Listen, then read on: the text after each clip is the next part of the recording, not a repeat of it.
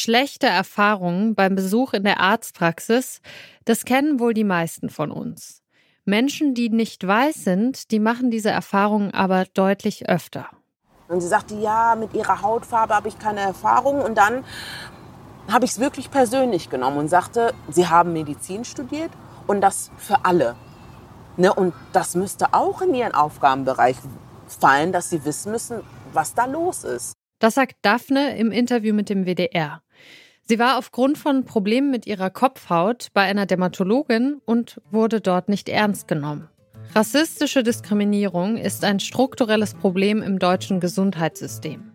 Warum das so ist und was dagegen getan werden könnte, das schauen wir uns heute an. Ich bin Alia Rentmeister, schön, dass ihr dabei seid.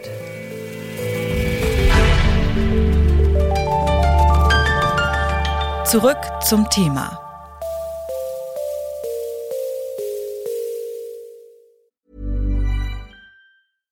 Bitte widmet eure Aufmerksamkeit unserem Werbepartner.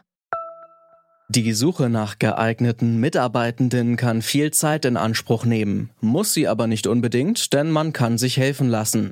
Zum Beispiel mit den Premium-Stellenanzeigen von Indeed, denn damit wird eure Stellenanzeige in der Suche sichtbarer und Bewerberinnen und Bewerber werden schneller auf euch aufmerksam. Indeed schenkt euch jetzt 75 Euro Startguthaben für eure Premium-Stellenanzeigen.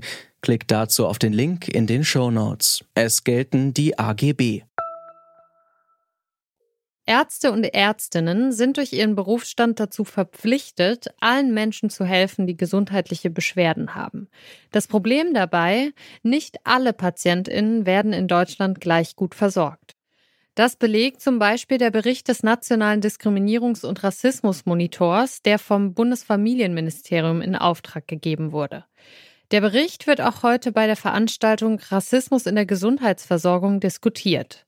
Dabei handelt es sich um eine repräsentative Befragung von mehr als 20.000 von Rassismus betroffenen Personen, die über ihre alltäglichen Erfahrungen im Gesundheitssystem berichten.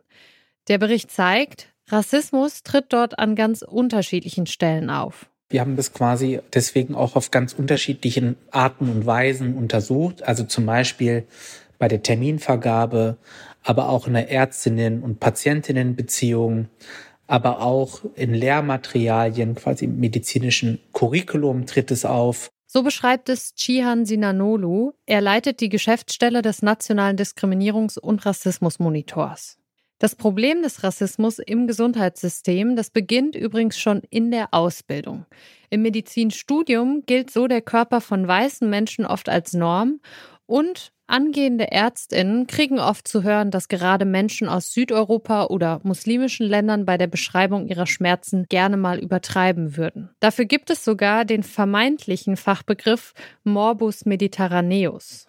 Die Folgen solcher falscher Vorannahmen, die sind teilweise lebensgefährdend, wenn tatsächliche Schmerzen vom Fachpersonal ignoriert oder aber falsch bewertet werden. Dass Beschwerden nicht ernst genommen werden, ist aber nur ein Aspekt. Sinanolo nennt zwei weitere Beispiele. Also wir haben mit schwarzen Patientinnen zum Beispiel gesprochen, vor allen Dingen mit Frauen, die berichten, dass ihnen ungefragt HIV-Testungen angeboten werden. Und das basiert natürlich auf bestimmten rassistischen, auch kolonialrassistischen Bildern, aber auch auf antischwarzem Rassismus, der sich quasi bis in die Gegenwart zeigt, sodass quasi bestimmte Krankheiten mit bestimmten Menschen verknüpft werden oder äh, bestimmte Krankheiten mit einem Kontinent verknüpft wird. Und das ist, ja, das sind rassistische Wissensbestände, die natürlich die Person in dem Augenblick verletzen, aber die noch ganz andere Auswirkungen haben können, weil wir zum Beispiel bei muslimisch gelesenen Personen den Fall haben, dass sie in diese HIV-Testung nicht angeboten werden, weil ihnen eine unterdrückte Sexualität zugeschrieben wird. Auch ein klassisch rassistisches Stereotyp. Außerdem funktionieren die medizinischen Geräte, die aktuell verwendet werden, nicht unbedingt für alle Hautfarben gleich gut. In einer NDR-Dokumentation erklärt ein Arzt das am Beispiel eines Pulsoximeters. Das soll den Sauerstoffgehalt im Blut messen. Bei schwarzer Haut liefert es aber oft falsche Werte. Da würde ich mich nicht drauf verlassen. Nein, da würde ich sagen, okay, anhand dieser Symptomatik müssen wir vielleicht noch mal im Krankenhaus noch mal abklären. Eine Gruppe, die sich laut Diskriminierungs- und Rassismusmonitor besonders häufig rassistischer Behandlung im Gesundheitswesen ausgesetzt sieht, sind muslimische Frauen.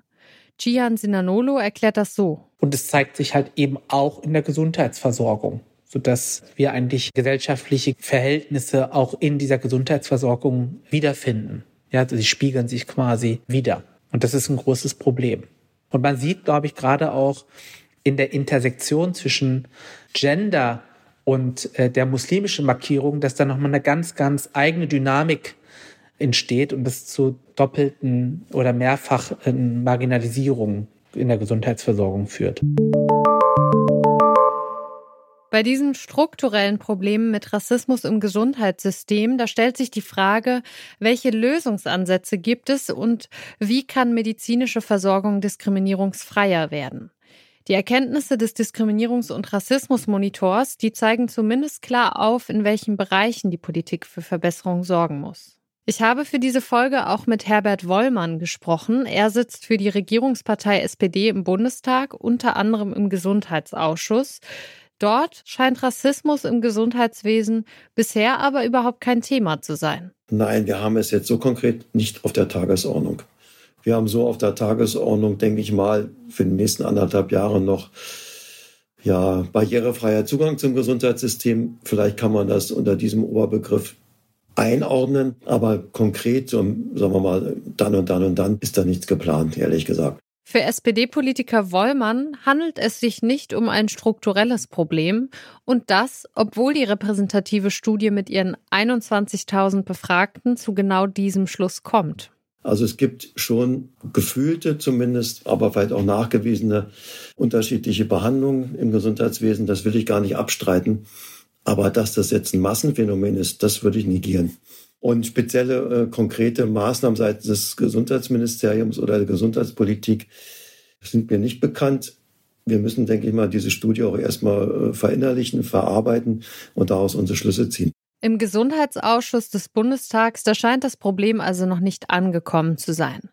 Cian Sinanolu hat aber den Eindruck, dass die Ampel das Problem durchaus ernst nimmt und er sieht das Potenzial, dass zumindest die Aufmerksamkeit auf den Rassismus im Gesundheitssystem gelenkt wird. So will die Ampel zum Beispiel den Zugang zur Gesundheitsversorgung für Geflüchtete erleichtern. Ich glaube, das ist mal ein gutes Zeichen, dass die Koalitionsparteien da einen Blick drauf haben. Wir müssen jetzt äh, beobachten, wie das weitergeht. Ein anderer positiver äh, Effekt ist natürlich schon, dass es jetzt diesen nationalen Diskriminierungs- und Rassismusmonitor gibt. Das heißt, es gibt schon eine Sensibilität dafür, dass wir mehr Forschung, mehr Daten brauchen, um darauf aufbauend dann politische Handlungsempfehlungen zu entwickeln. Das würde ich jetzt erstmal als positiv sehen. Wir haben ja diesen Bericht jetzt auch veröffentlicht. Wir haben den auch mit den politischen Parteien diskutiert.